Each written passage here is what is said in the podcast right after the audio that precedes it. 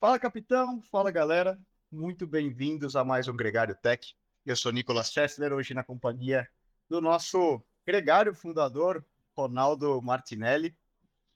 Também participou lá, para quem acompanha o Gregário há muito tempo, foi um dos sócios fundadores deste canal.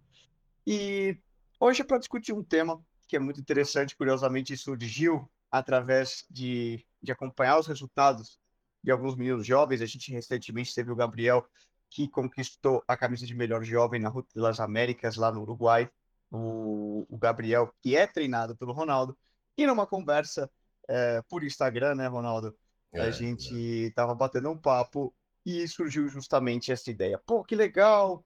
É, muito bom, a gente gosta de ver uh, meninos novos uh, se destacando, desenvolvendo, evoluindo.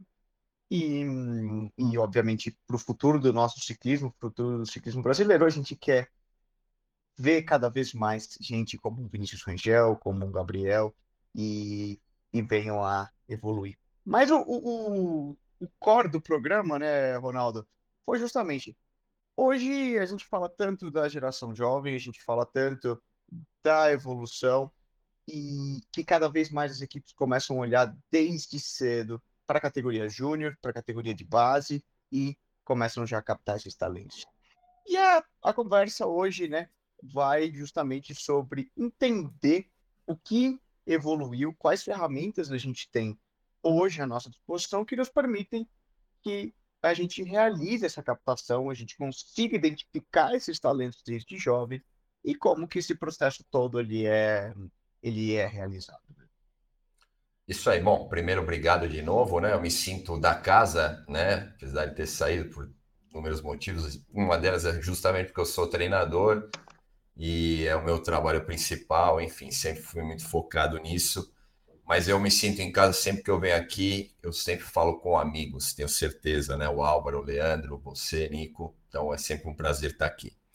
Bom, em relação a essa pergunta, é, a gente teve, lógico, nos últimos 10 anos uma mudança drástica aí na, na condição que a gente tem de monitoramento do treino né, dos atletas. E nos permitiu, é, eu hoje, você tem uma ideia, eu moro em Dayatuba, acho que tem bastante gente que já sabe, eu monitoro atletas aí do mundo inteiro, então é muito mais fácil, a gente até inclusive eu monitoro muito melhor agora do que eu monitorava quando eu, tinha um atleta ali do meu lado, né? Porque as ferramentas é, nos deram aí a possibilidade de analisar né, e mensurar o treinamento de qualquer atleta, né? Seja ele jovem ou seja ele mais velho. Então, acho que hoje, na captação de talento, é, eu acho que assim, lógico, no Brasil a gente tem ainda uma dificuldade, não temos tantas equipes, mas eu sei que lá fora é, a captação é feita dessa forma. Né? São jovens, são monitorados hoje no mundo inteiro, até mesmo nas plataformas de treinamento indoor. A gente tem aí né, o, o, os, os, programas do Zwift que captam é, atletas para Alpecin, por exemplo. Né? Então, é, eu sei que agora, nesse exato momento, acho que tem três finalistas nessa, nesse, no Zwift Academy.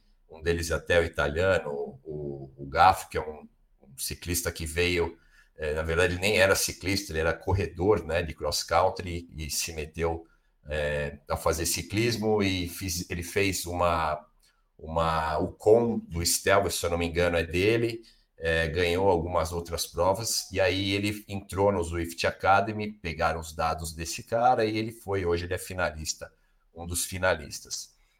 No caso aqui, eu tive né, o Gabriel, né, o Gabriel Souza, que ganhou a Ruta das Américas. É, ele chegou para mim, a, aí a indicação dele foi através de um amigo meu, que é o Jonatas, ele trabalhava comigo na, na questão dos training camps, e ele chegou e falou, Ronaldo, pô, tem um cara aqui que, eu, menino que eu acho que você tinha que ficar de olho, ele, se ele for bem trabalhado, acho que ele vai ser um, um cara bom aqui no Brasil e tal. Eu falei, ah, legal.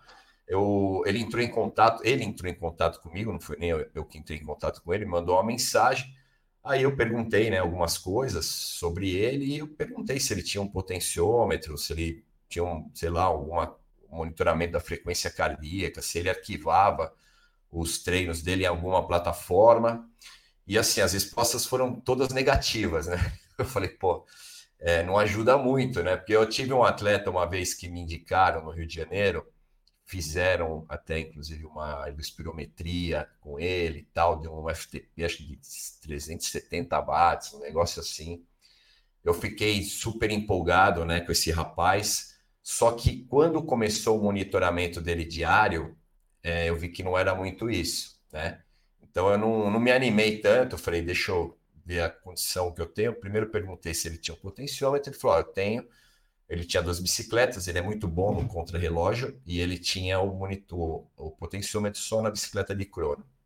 Falei, ó, então agora vamos fazer o seguinte: você pega esse, esse seu potenciômetro, coloca na sua road bike e aí você vai usar isso durante umas quatro, cinco, seis semanas vai fazer uns treinos, faz os treinos que você está acostumado a fazer, né, com o seu programa de treino anterior, e, e eu vou começar a monitorar aqui. Criei uma conta para ele, né, no Training Peaks, e ele começou a fazer o upload dos treinos na plataforma. E aí eu comecei a olhar, e, e assim, ó, demorou até mais do que as seis semanas.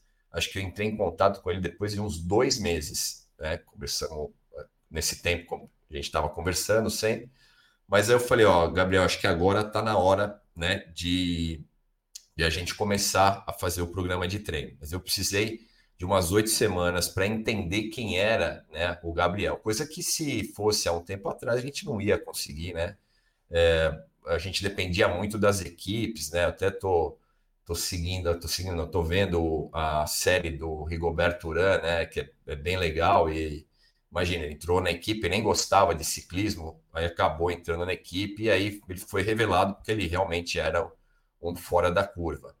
E a gente, antigamente era dessa forma, hoje não, hoje a gente consegue, é, através, não do resultado, mas através né, do, do que ele apresenta como números, através de dados de treinamento, e hoje a gente tem várias plataformas que podem analisar isso da melhor forma. Então, ele já tinha aqui um, um FTP estimado, mesmo sem ter feito o teste, que era em torno de uns 320, 330 watts. Estou né? revelando aqui o número, porque ele até já está mais do que isso. Agora, mas é, você pegar um menino, né, que ele tinha aí 18, 19 anos, e ele já tem um número assim, a gente já meio fica de olho. Lógico que são várias é, coisas que envolvem, várias, tem muitas variáveis que envolvem a parte de treinamento, então eu também quis saber um pouquinho da família dele, né? O, é, como é que ele se relacionava, como é que era o apoio da família em relação uh, ao ciclismo. Então a gente foi conversando. Eu falei, olha, eu acho são que... São muitas variáveis, né, Ronaldo? Que na verdade compõe um atleta desde a captação, identificação, a... e mais do que o lado genético, né, que a gente pode olhar. É, a gente estava comentando muito aí do lado do, do FTP, do lado da identificação, análise, etc. Mas Sim. um ponto importante, eu acho que para começar, né? Então a gente não tem naturalidade. Hoje, quando a gente olha os valores fisiológicos de um atleta, o que seriam os primeiros parâmetros quando a gente pega um menino, uma menina, coloca ela para fazer um teste ou para pedalar? Quais são esses indicadores que a gente olha buscando identificar um talento, principalmente? Tá. Bom, a gente aqui tem uma dificuldade grande, por exemplo, o que o ideal em monitoramento é que se faça não só no treino, mas também na competição. Né? Só que as competições aqui no Brasil, elas têm um nível técnico muito baixo, tanto é que hoje o Gabriel está numa equipe uruguaia, e lá as, as competições têm um nível técnico melhor. Então, se pegar um, um uma pessoa, um atleta hoje vai na Europa com 17 anos, ele já está fazendo competição de 150, 160 quilômetros. E aqui claro. no Brasil, não. Até, até a gente estava conversando da dificuldade. Eu tive já uma equipe de formação com meninos que iam de 13 a 17 anos. E às vezes eles viajavam 5 horas para competir 45 minutos. Uma hora, né? Máximo uma hora e meia. Então, a gente consegue avaliar algumas coisas mas se a gente for comparar, falar assim, ó, o projeto desse menino ele é, é performar de nível nacional, é, no caso do Gabriel, não, ele quer performar a nível internacional, seja América do Sul, ele vai para a Europa, agora ele tem um convite para ir para Portugal, então acho que no mês de abril ele está indo para lá. E, e, a gente está. O plano dele é competir é, nível Europa, né? Nível internacional.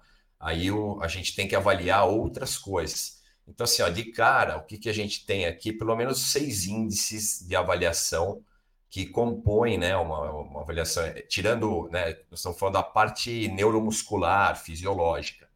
A parte psicológica, né, que é, é importante, é uma outra história. Então, e aí é, é, muito importante uma conversa, entender né, qual que é a, a, a missão, qual que é aí o destino desse atleta, o que, que ele pensa para o futuro dele, né? Como é que ele encara os desafios né, da mudança.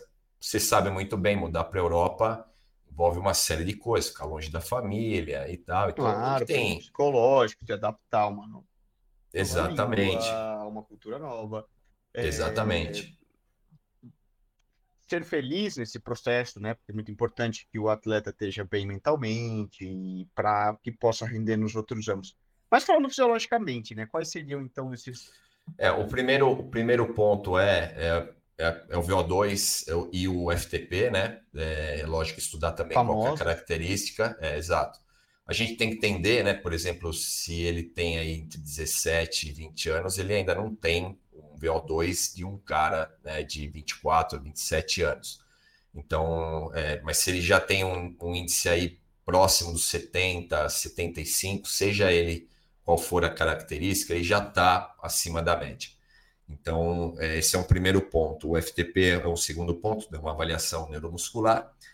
E a gente faz avaliação de estamina, é, avaliação de repetibilidade. Então, eu passo o treino, né, avalio a dificuldade dele em relação a esse treino. Então, por exemplo, se ele tem, eu passo um treino de neuro, treino de neuro para ele, vai, ele vai fazer estímulos de 10, 15, 20 segundos e ele tem um nível né, de estresse maior, né? Então eu sei que de repente não é a característica dele, aí eu vou passar um outro, um outro, uma outra variável, vamos treinar, por exemplo, fazer o VO2, e aí ele se sai um pouco melhor. Então, de repente, pô, já estou estudando a característica desse cara e eu já estou entendendo que ele pode ser bom para um tipo de prova e outro não. Uhum. E, e qual que é o nível de estresse gerado, né? Qual que é, por exemplo, o nível de estresse gerado, e aí tem a parte psicológica também, é, de uma semana com uma carga horária menor e uma semana com uma carga horária maior. Né? Então, essas avaliações são avaliações que a gente vai fazendo com o atleta, porque não é só o FTP. Se pegar um cara que tem 20 minutos ou que faça outro protocolo de 1 mais 12, enfim, tem uma série de protocolos que a gente faz hoje, é, às vezes aquilo lá não é o. Aliás, isso é o mínimo né, para a gente avaliar, avaliar, um atleta. É, é comportamental também.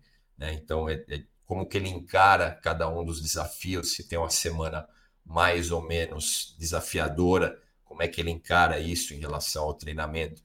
E a gente estava também discutindo nessa questão da profissionalização é, e o quanto ele tem também o um entendimento sobre o que está se tornando para ele uma profissão, né? Claro. Né? Então, né? qual que é o posterior? Exatamente. Comprometimento, comprometimento então. com o treinamento, né? Com o que ele tem que entregar com, diariamente. O que vai por trás, né? De, de ser profissional, né? Isso é uma Exatamente. é um tema muito importante, né? Também saber fora da bicicleta, Exato, fora da estrada, exatamente. o que significa. Agora, uma coisa que eu me pergunto, Ronaldo, como eu falei, hoje a gente vê essa tendência cada vez mais ciclistas jovens, a gente vê equipes com grandes poderes, né, com, com budgets como são Ineos, UAE, é, é, Visma, enfim, eles já, elas já têm a própria Trek também, né? Elas já passam a ter suas equipes e seus corpos técnicos, laboratórios e treinadores uh, fisiologistas só olheiros, né, só olhando para essas categorias de base para fazer essa seleção e recrutamento já de uma categoria muito já desde muito jovem.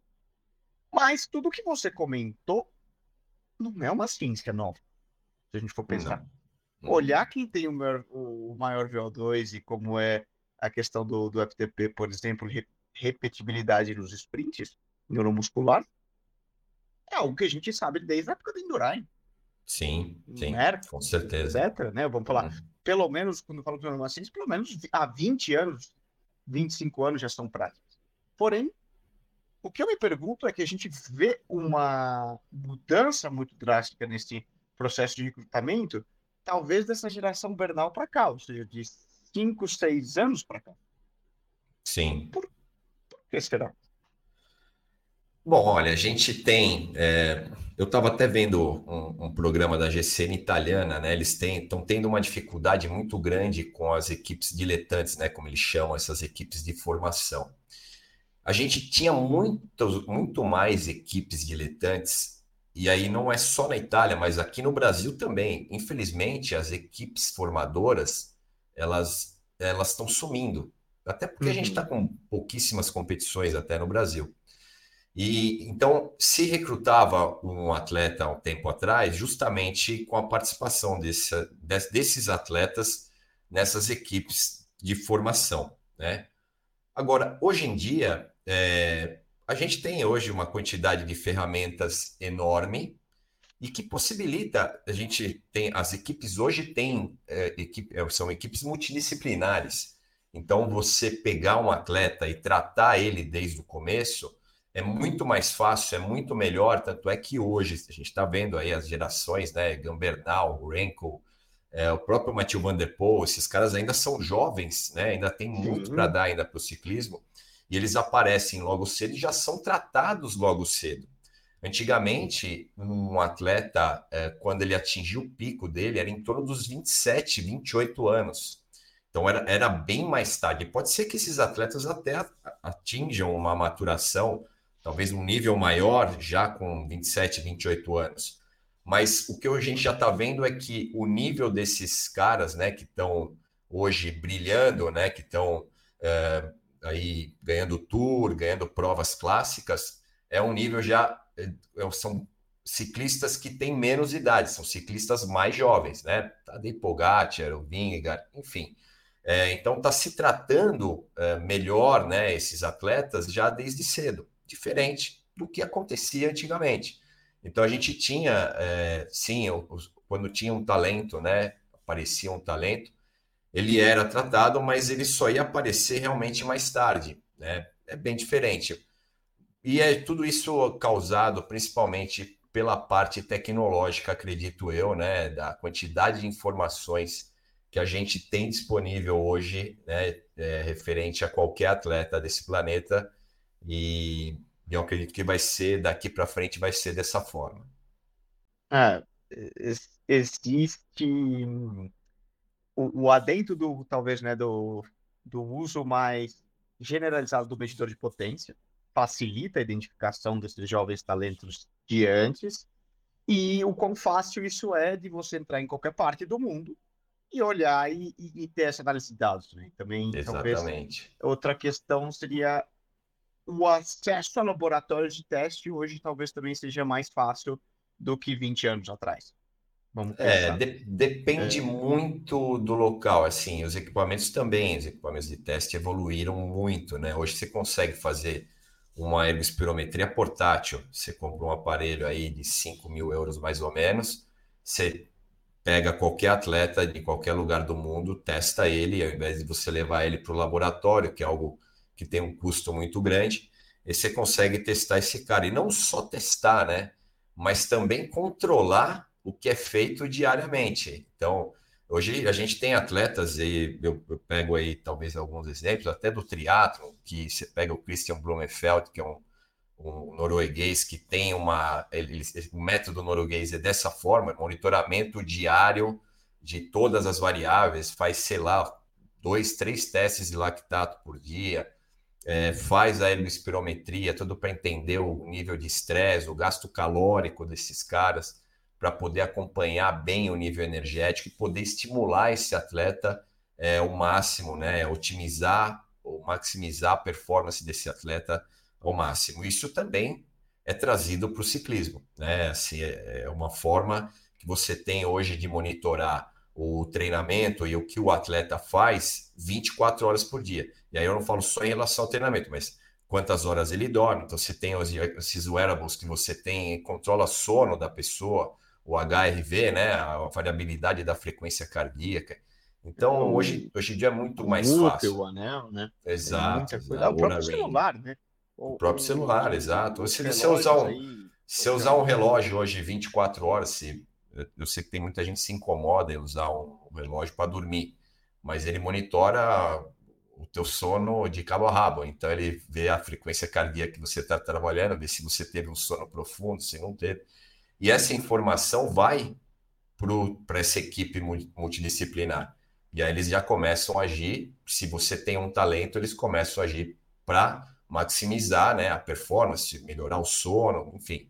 É, tudo que você possa melhorar, né, através da informação, eles vão utilizar com certeza. É, e consegue. Já aconteceu com você, Ronaldo, de talvez, por exemplo, você tem algum talento ou alguma equipe no exterior, é, chegar para você e pedir que se realizasse um teste ou um relatório, uma análise, citava do próprio Gabriel, no caso de ir para Portugal, né? Porque Sim. muitas vezes as equipes querem um respaldo maior. Sim. Bom, eu tinha. A gente teve há, um tempinho atrás, acho que talvez uns dois anos atrás, é, o André, Andrei, veio fazer um teste comigo. Ele precisava de um laudo para participar de uma equipe em Portugal, uma equipe, se eu não me engano, ainda era uma equipe de formação, mas que tinha aí a possibilidade de fazer uma carreira. E ele foi algumas vezes para Portugal, não foi só. O, And o Andrei que participou agora conosco na seleção brasileira em, aqui Isso. na Colômbia, certo? Isso, Primeiro... Andrei, é... exatamente. E quem era amigo dele, né? Os dois vieram de Indaiatuba era também o Pedro Freitas, que também foi para Portugal. E, inclusive, até uma história legal do Pedro, ele fez o, o teste uma vez e eu achei baixo. E eu falei, olha, conversa com o seu treinador, né, que era o Piak de Indaiatuba, eu falei, eu acho que o ideal é você repetir o teste. E ele, ele repetiu o teste, porque com o teste que ele tinha feito, ele não ia conseguir a vaga para lá. E aí ele refez o teste e deu 30 watts a mais, que para esses caras é uma enormidade. E ele conseguiu a vaga, ele foi primeiro o Andrei, depois foi o Pedro, né? Mas eles foram correr na mesma equipe. Até o Pedro ganhou até um, algumas provas lá com essa equipe. Ele acabou voltando, mas o Andrei, se eu não me engano, ele foi e voltou duas vezes. Não sei que, que agora que pé não, que tá isso. O Andrei até assinou como equipe profissional portuguesa, né? Ah, ele então... passou da Júnior para sub-23 ele andou muito bem, ele teve com a gente até na seleção brasileira aqui, que eu participei na Colômbia, e ele assinou com a Kelly, que é uma equipe muito tradicional. Que legal. É, já a nível profissional em Portugal, Sim. ou seja, que, vai, que pode competir, como a gente viu, Volta ao Algarve, ou seja, eles também, né, desde de uma equipe profissional portuguesa, já, já foram capazes também de identificar esse, esse talento. Sim, é, é foi através do laudo. Eu, eu até falei, pô, é, ele tem 17 anos na época, quando ele fez o teste aqui comigo. Era super leve, tinha aí acho que 60 quilos, é, deu mais de 5 watts quilo, né? Para a idade dele é, já é considerado um bom valor. E o, o, o VO2 dele estimado foi na casa dos 80, né? 80 Muito alto. quilo por minuto, que, cara, uma enormidade para 17 anos. E eu acho, é assim, você vê como tem um pouquinho né, de cabeça. Eu vi uma entrevista que acho que foi o Leandro que fez, inclusive, e ele estava concorrendo com o Cavendish ali, né? Parece que ele estava quatro segundos atrás e tal. É o, é, é o trabalho que precisava ser feito, né, com esses meninos que eu, eu sei que o, o, treinador dele aqui fez um bom trabalho, mas ainda é, a gente precisa de algo a mais, né, para esses meninos entenderem, né, o quanto eles podem ser capazes de, de gerar um resultado que talvez eles não imaginem. Ele provavelmente teria condição total de ganhar do cara. Nem sei se ganhou ou não, não vi o resultado final. Sim. Mas eu acho ele... que era uma brincadeira que eles estavam brincando, os dois estavam em último e antepenúltimo ali. E aí ele falou: Não, eu tenho que bater o Cavendish porque eu tô quatro segundos atrás dele, não é possível. Eu vi isso, eu não sabia é, o que, que é, mas eu mas falei: Pô. Zoeira, assim. Ele, ele, ele, mas ele, ele, tem, ele tem cabeça muito boa, o André. Eu eu conversei que... muito com o pai dele, né? Uhum. E, e, o quanto isso também é importante, porque a gente tem o pai do Gabriel também, né? A família dele dá um baita suporte. Inclusive, eu treino ele, treino a namorada dele também. A namorada também tem grandes chances de ir para Portugal, né? E, e, eles são super ciclistas, sabe? Tipo, não só a namorada, mas os, os pais, né? Também. O quanto isso ajuda, né? O pai do André é a mesma coisa. Cultura, eu, né? Em caso. Exatamente. Eu canso de ver aqui o, o Andrei andando, né? Aqui, os, os, percursos que a gente tem aqui em Dayatuba. E o pai sempre com a motinha atrás, sempre acompanhando o filho, né? O quanto essa, essa motivação dos pais é importante. Eu tive uma equipe de formação, né? E aí foram, tinha mais ou menos uns quatro, cinco, chegaram a ter sete meninos, e eu perdi o último para o exército. E eu já eu tive uhum. é, casos de meninos. Uma vez o menino me contou, falou: pô, Ronaldo, eu não, eu não vou poder sair para treinar hoje e tal, mas, mas por quê? Meu pai prendeu a minha bicicleta na minha lavadora de roupa aqui. Caramba, como é que prendeu na lavadora de roupa? Menino, super talento. Mas, 17 anos, família pobre, tem que começar a trazer dinheiro para casa, né? Então, uhum. chegou uma hora que o pai começou a pressionar para trabalhar. Uhum. E a gente tem, infelizmente, ainda essa marginalização né, do esporte que ah, você vai pedalar? Não, quero que você trabalhe. Tem um lado cultural no Brasil, né? Diferente, por exemplo, até é curioso, uh, aqui na Colômbia, onde eu tô é o contrário, né? Mesmo um pai de origem muito humilde, ele vê a possibilidade, como um orgulho que o filho possa praticar o esporte, tenha talento para isso, porque ele sabe que se é, realmente o filho crescer e seguir progredindo, pode ser uma viabilidade financeira muito interessante para a família. Com certeza. Como é, foi o Rigoberto, né, na série. Até, a série dele é até engraçada, não sei se você está vendo, se alguém... A novela, você fala, né? É, não, ele tem uma série agora na Prime Video, que é a história dele, né? Como ele saiu, como, enfim, perdeu o pai e tal. E é, é a história realmente dele, quando, como que ele começou no ciclismo. E é, e é, realmente isso, ele veio de uma família também super pobre, de um lugar que era super pobre e também não, nem gostava muito do ciclismo, mas o pai dele que insistiu, a mãe não queria porque achava que ia se acidentar, ia se quebrar inteira, e o pai dele insistiu para ele, ó, oh, vai lá, é, eu queria muito, até que quando ele ganhou a primeira prova, o pai dele entrou em prantos, assim, na, dentro de um, do carro da equipe e tal. Então, é, é uma história que eu acho que provavelmente na Colômbia é, seja uma, a história de motivação para muitos outros meninos, né? Que Sim. hoje aqui eu não sei se a gente tem alguém, né, que possa ser um Rigoberto Urana, que possa motivar. Temos o Avancini aí no mountain bike, com certeza, mas a gente, infelizmente, não temos nem prova mais aqui no Brasil. A gente tem que se inspirar em ciclistas que infelizmente não são do país, né? Sim, próprios próprios Rigos, né? Próprios Bernais aí, Quintanas.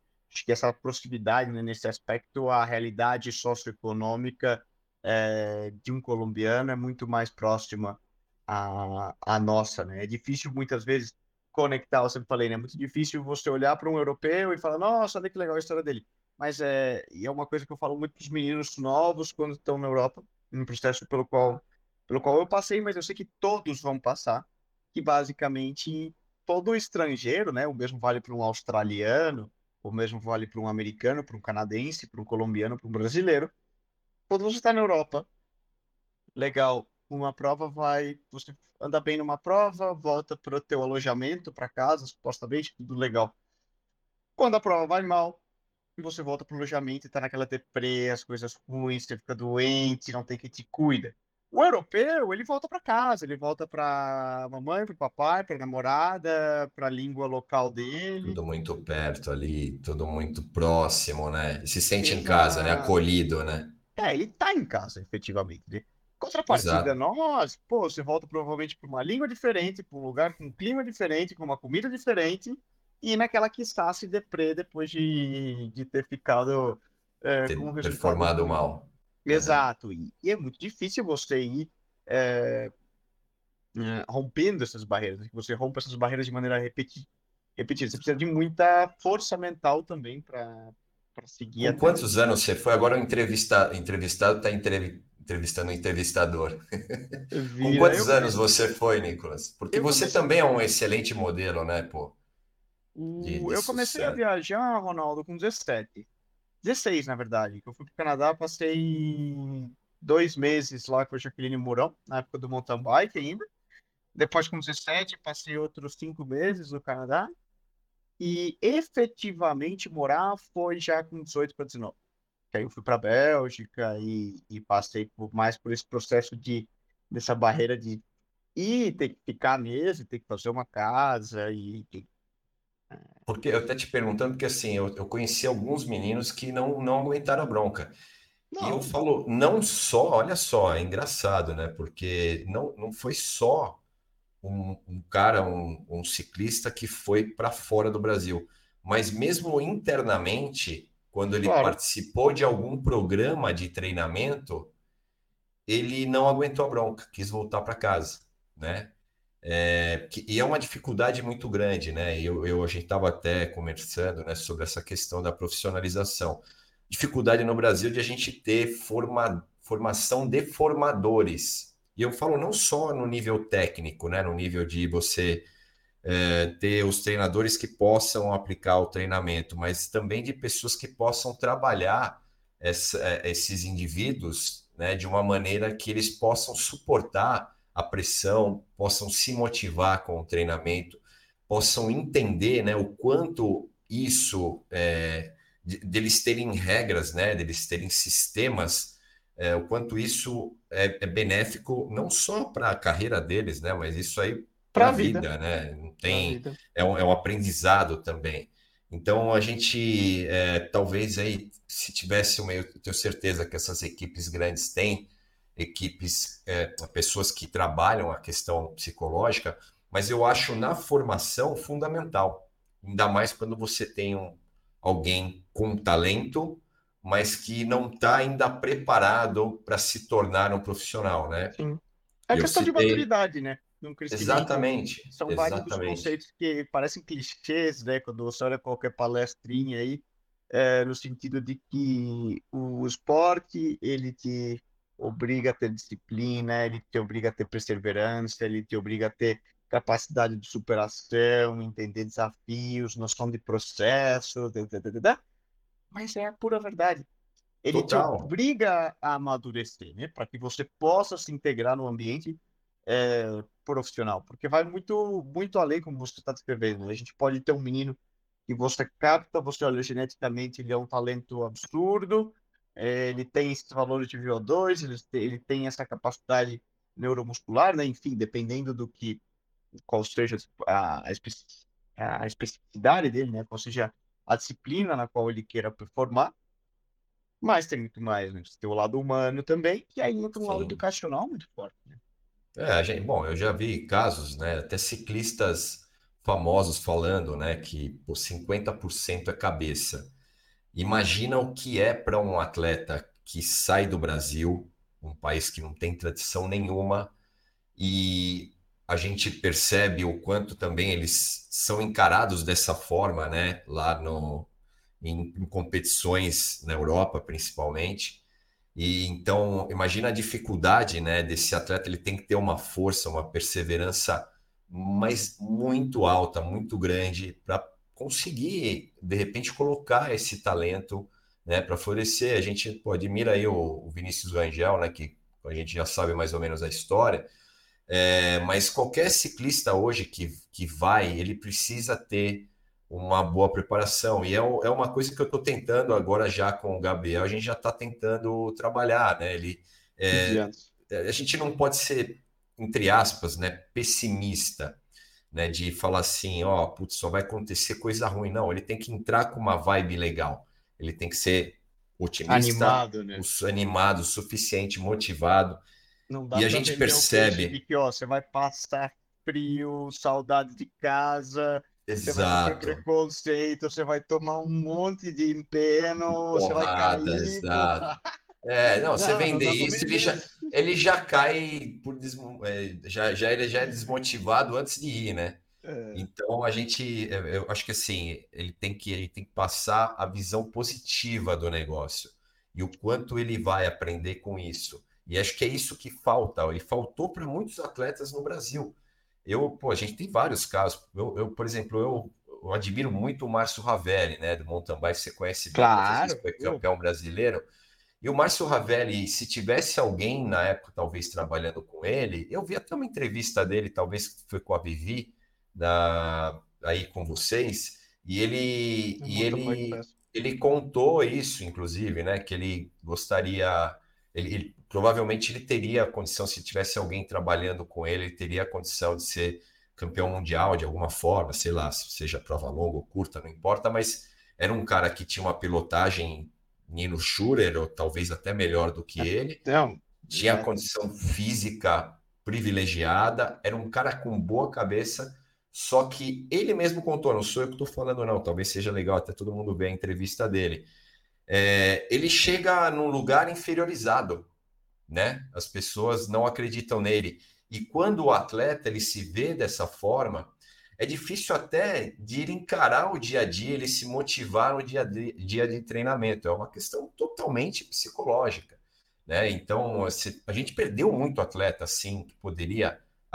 Lá nos anos 80, teve muito atleta no Brasil, e aí se tornou uma rotina ir atleta para a Bélgica e atleta para a Europa competir, e eles encaravam isso de uma outra forma. Depois, a Europa começou a se sobressair de uma forma tão grande é, que hoje, infelizmente, existe, sim. Né? Eles têm que ter uma preparação muito psicológica para falar, para encarar né, os adversários ou os, as adversidades, não digo nem os adversários, mas as adversidades que ele vai ter no dia a dia, para poder se motivar e conseguir é, bons resultados. E, pô, é. Nico, eu vou falar para você, cara, o Brasil, imagina, olha a quantidade de gente que a gente tem aqui comparado né, com outros países a miscigenação que a gente tem, né? Gente Não, tem geneticamente, se você olhar, por exemplo, o talento que a Colômbia se transformou como potência mundial, não, não impede que o Brasil seja o mesmo.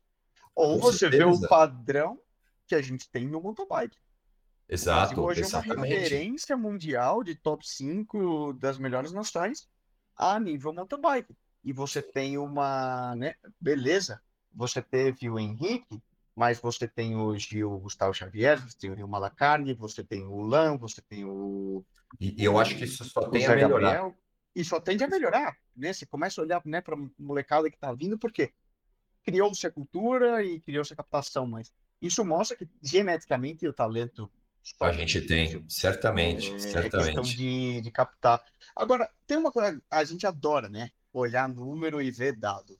Você tem um, alguma referência, Ronaldo, de, por exemplo, quando eu pego um menino novo, um moleque aí 15, 16, 17 anos, vamos botar ele na sala de teste. O que seriam ranges de VO2 que já são considerados, opa, isso aqui salta ao radar, e o que seriam ranges aí, vamos pensar em watts por quilo, que são números que a gente adora ver, que digam, aqui temos algo. Bom, aí varia muito, né, de idade, né, porque você pegar aí um, dois anos na, no período de formação é bastante diferente, né, é, varia também a questão do sexo, né, mas vamos, vamos falar assim, vai watts por quilo. É, meninos que estão aí, vamos falar entre 14 e 17 anos, que já tem aí uma, uma wattagem quilo por volta de 4,6 a 5, já são meninos que provavelmente a nível regional vão, vão ser talentosos. É, as meninas acima de quatro, isso nível Brasil, infelizmente a gente está ainda. É, o nível brasileiro feminino ainda está, a gente precisa ainda melhorar, né? Mas está mais ou menos isso, acima de quatro, as meninas já têm, já, já, já é bem considerada já um talento. É, e quando a gente fala de VO2, né, meninas entre 60 e 65 nessa faixa etária e meninos acima de 70, aí já são considerados aí possíveis talentos, né? Isso não é tudo, né? Até usei, eu uso bastante aí o, o, o exemplo do Oscar Svensson, que era um ciclista, é, até esqueci a a dinamarquês, é, dinam, dinamarquês, não, não era dinamarquês, bom, norueguês. Norueguês, desculpa, é que os quatro primeiros são noruegueses, os quatro maiores VO2 de todos os tempos são noruegueses. E os caras vencem agora, tem o segundo melhor, e perdeu para o Blumenfeld, que é, chegou a 103, meu, isso é uma enormidade, um negócio que não dá nem para imaginar, mas esse, o Oscar Svensson era um ciclista, né, o Blumenfeld era um, era um triatleta, e ele... É, ele acabou sendo campeão mundial júnior e depois daí ele sumiu. Né? Então ele tinha 97 pontos de VO2 ali, mililitros por quilo por minuto, E ele só foi campeão mundial júnior. E depois ele não conseguiu performar. Né? Não conseguiu, se eu não me engano, ele até com 27 anos aposentou. E a gente vê né, o quanto a questão pode ser comportamental, pode ser, né, enfim, os detalhes psicológicos que a gente já falou aqui. Sorte. É, é, é, sorte e ele também conseguiu otimizar né, a performance. Então, se ele tinha essa capacidade e não conseguiu otimizar né, essa capacidade, é, também não adianta nada. Melhorar a economia de movimento, enfim, tem uma série de coisas que aí não dá para a gente falar, ó, foi isso, foi aquilo mas não é tudo, né? Então a gente tem que entender que pode ser um bom resultado, mas o que determina mesmo o cara ser bom é a performance, tá? Performance em si. Você fala, ah, pô, tem um excelente, você pegar um, fazer um teste de FTP, ele tem lá uma, uma excelente potência é, relativa, tem uma, uma, excelente potência absoluta, é, ele tem, é, sei lá, um excelente VO2. Isso não quer dizer que ele vai ser um bom atleta. Né? No, final da, no final do dia, é o bom resultado. falo, né? Muita gente, você sabe que a gente brinca muito e muitas vezes treinando entre, entre ciclistas profissionais, né? Então, não, quantos watts você está fazendo, quanto você subiu aquela subida, não sei o quê, não sei o quê. Mas no fim do dia, o que importa é quem passa a linha de chegada em Exatamente. primeiro lugar é o resultado é. em si, né? É o resultado. Exato. É a performance, é o que você descreveu. E, é, e, aí é subir em cima da bike e, e falar, meu, esse cara. Exato. Eu, eu, sempre conto aqui, né, que às vezes o, o, mais talentoso é o performa menos do que o cara que tem mais vontade, né? E eu, assim, os meus atletas que mais se destacaram, é, eles nem eram os mais talentosos, mas eram os que tinham um comportamento de campeão. Hum. E não, não é só a parte psicológica, mas o como você encara o dia a dia de treinamento, né? É, porque se tem que construir, é a famosa clichê também, né? Não gosto de usar isso, mas construir, colocar um tijolinho por dia, né? Ser muito interessado né, naquilo uh, que você está fazendo. Então, você pegar um atleta que não me pergunta nada, que só executa e não quer saber o processo tal, esse cara vai chegar uma hora que em algum momento ele vai ele vai acabar desistindo ou vai decair. Ele tem que ser um cara muito interessado, ele tem que ser um cara que pergunta, um cara que questiona, comprometido, um cara que realmente no dia a dia constrói, que realmente vai para cima. E não só um período ou outro, né? Hoje em dia, a gente sabe, você mais do que ninguém, né, Nico? Você compete em altíssimo nível. E olha a dificuldade que você tem de chegar num nível, vai aqui, nacional, né? Você chegar num nível nacional. Então, isso, a nível internacional, você fala assim, pô, cara, pegar e competir nível World Tour, meu, maior dos níveis de, do mundo, do universo, cara, para você chegar nesse ponto, você precisa ter muitos pontos positivos da sua parte comportamental, física, talento, vontade, tem que ter tudo. Não é, não é fácil, tem que ser construído isso, né? E... Tem que estar disposto a pagar o preço e querer muito, né? É e, cara, tem, aqui no Brasil, a gente, eu, eu falo que tem alguma parte do processo que não tá legal, né? Que a gente vai acabar detectando mais para frente, quando o cara começar a decair performance. A gente sabe que tem, a gente tem aqui muitos problemas, né? Mas é, é, como tem todas essas falhas, e não é questão de talento, a gente sabe. A questão é a formação que a gente tem dos nossos atletas poderia ser muito melhor. Tudo isso que a gente já conversou agora, não é só o nível técnico, ah, vou passar um treino, não é a prescrição do treinamento só, mas é tudo que envolve a alta performance e competir Sim. nesse nível máximo é, você sabe que, que... Ronaldo, eu às vezes parando para pensar isso, e aí olhando a nível interno também, é, eu acho que um dos principais fatores é quando você coloca uma pessoa é, em, dentro de um pool, né, dentro de um local onde seus pares são tão bons quanto ou melhores. E obrigam que essa pessoa constantemente, é coisa para uma empresa, né? Para o âmbito empresarial, a pessoa tem que se reinventar, tem que melhorar e ela tem que evoluir. E eu falo, eu percebo que o que me sobe, é, o que me ajuda a subir um degrau, um padrão a nível de treinamento, a nível de é, performance, é competir.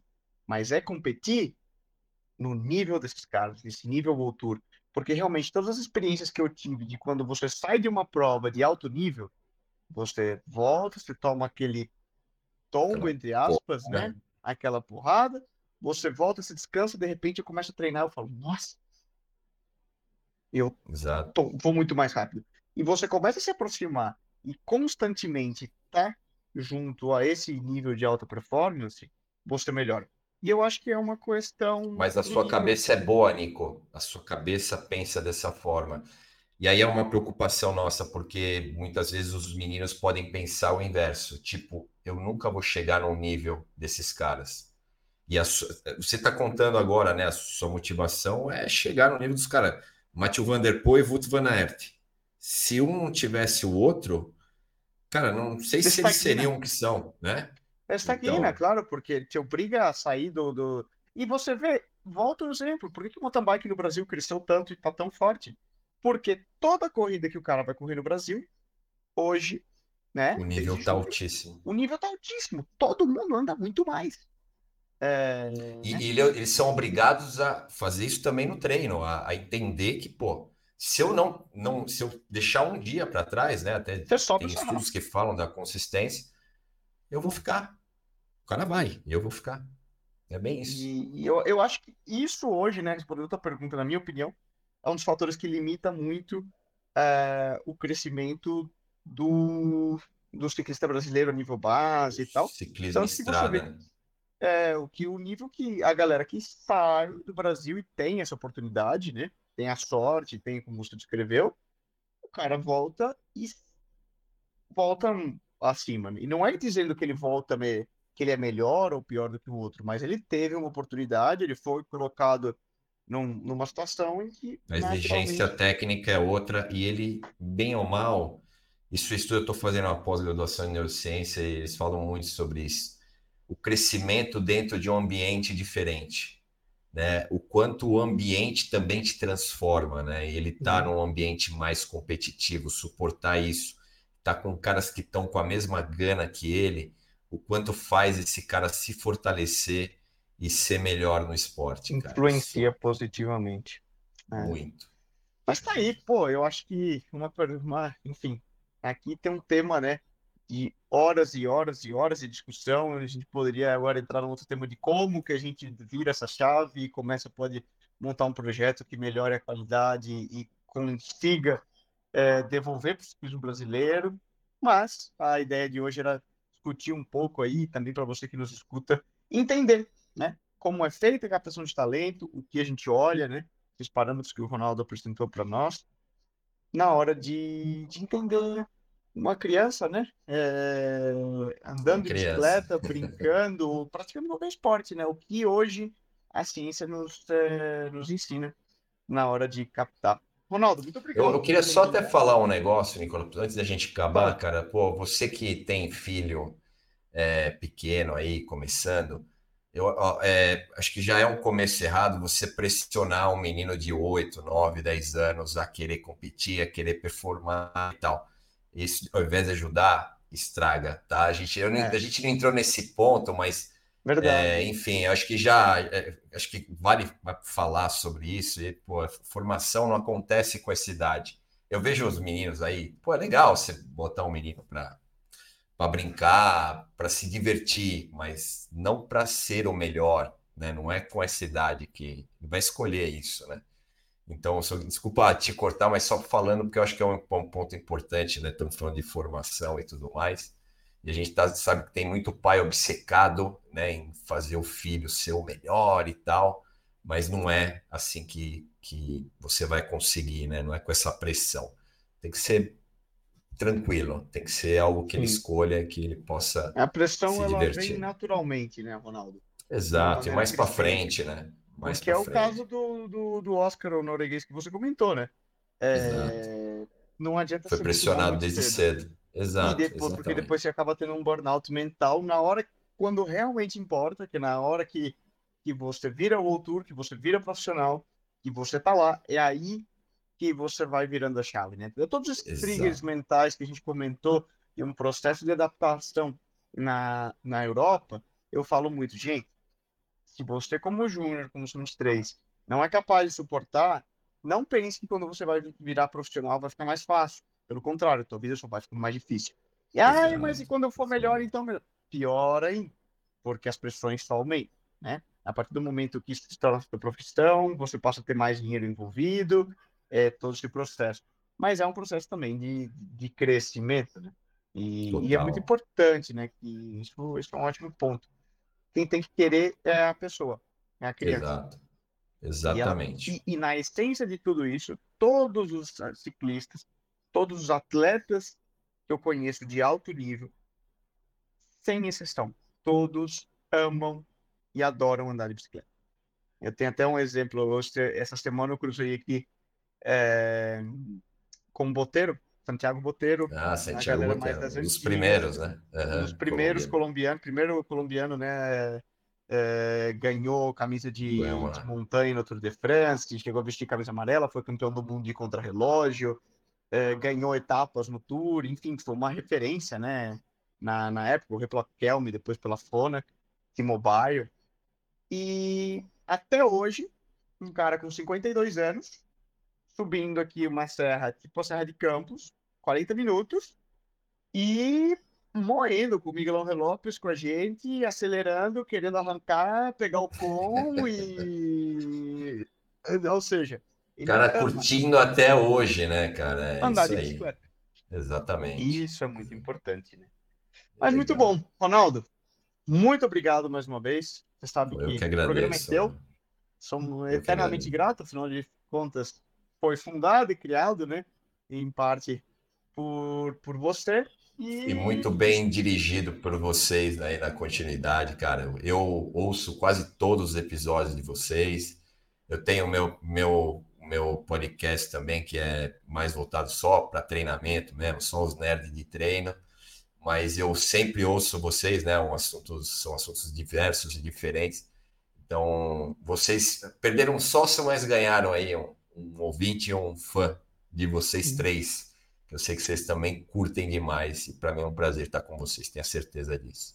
Muito bom, Sim. a admiração é, é mútua. E espero que dentro de pouco a gente volte a fazer, uh, realizar outro programa para falar das conquistas aí do Gabriel e do Andrei, enfim. Se Deus quiser, como torcer. N, N talentos, né?